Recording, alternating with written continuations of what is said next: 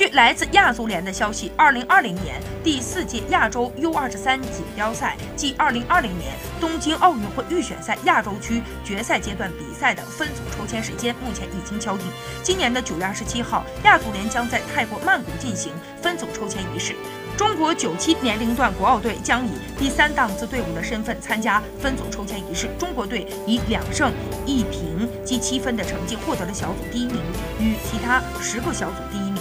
以及成绩最好的四个小组第二名取得了在泰国进行的决赛阶段比赛。由于中国队在第三届赛事当中仅仅获得了第十名，在此番分档的时候只能作为第三档次球队。以目前的情况来看，中国国奥队恐怕很难避免进入到死亡之组。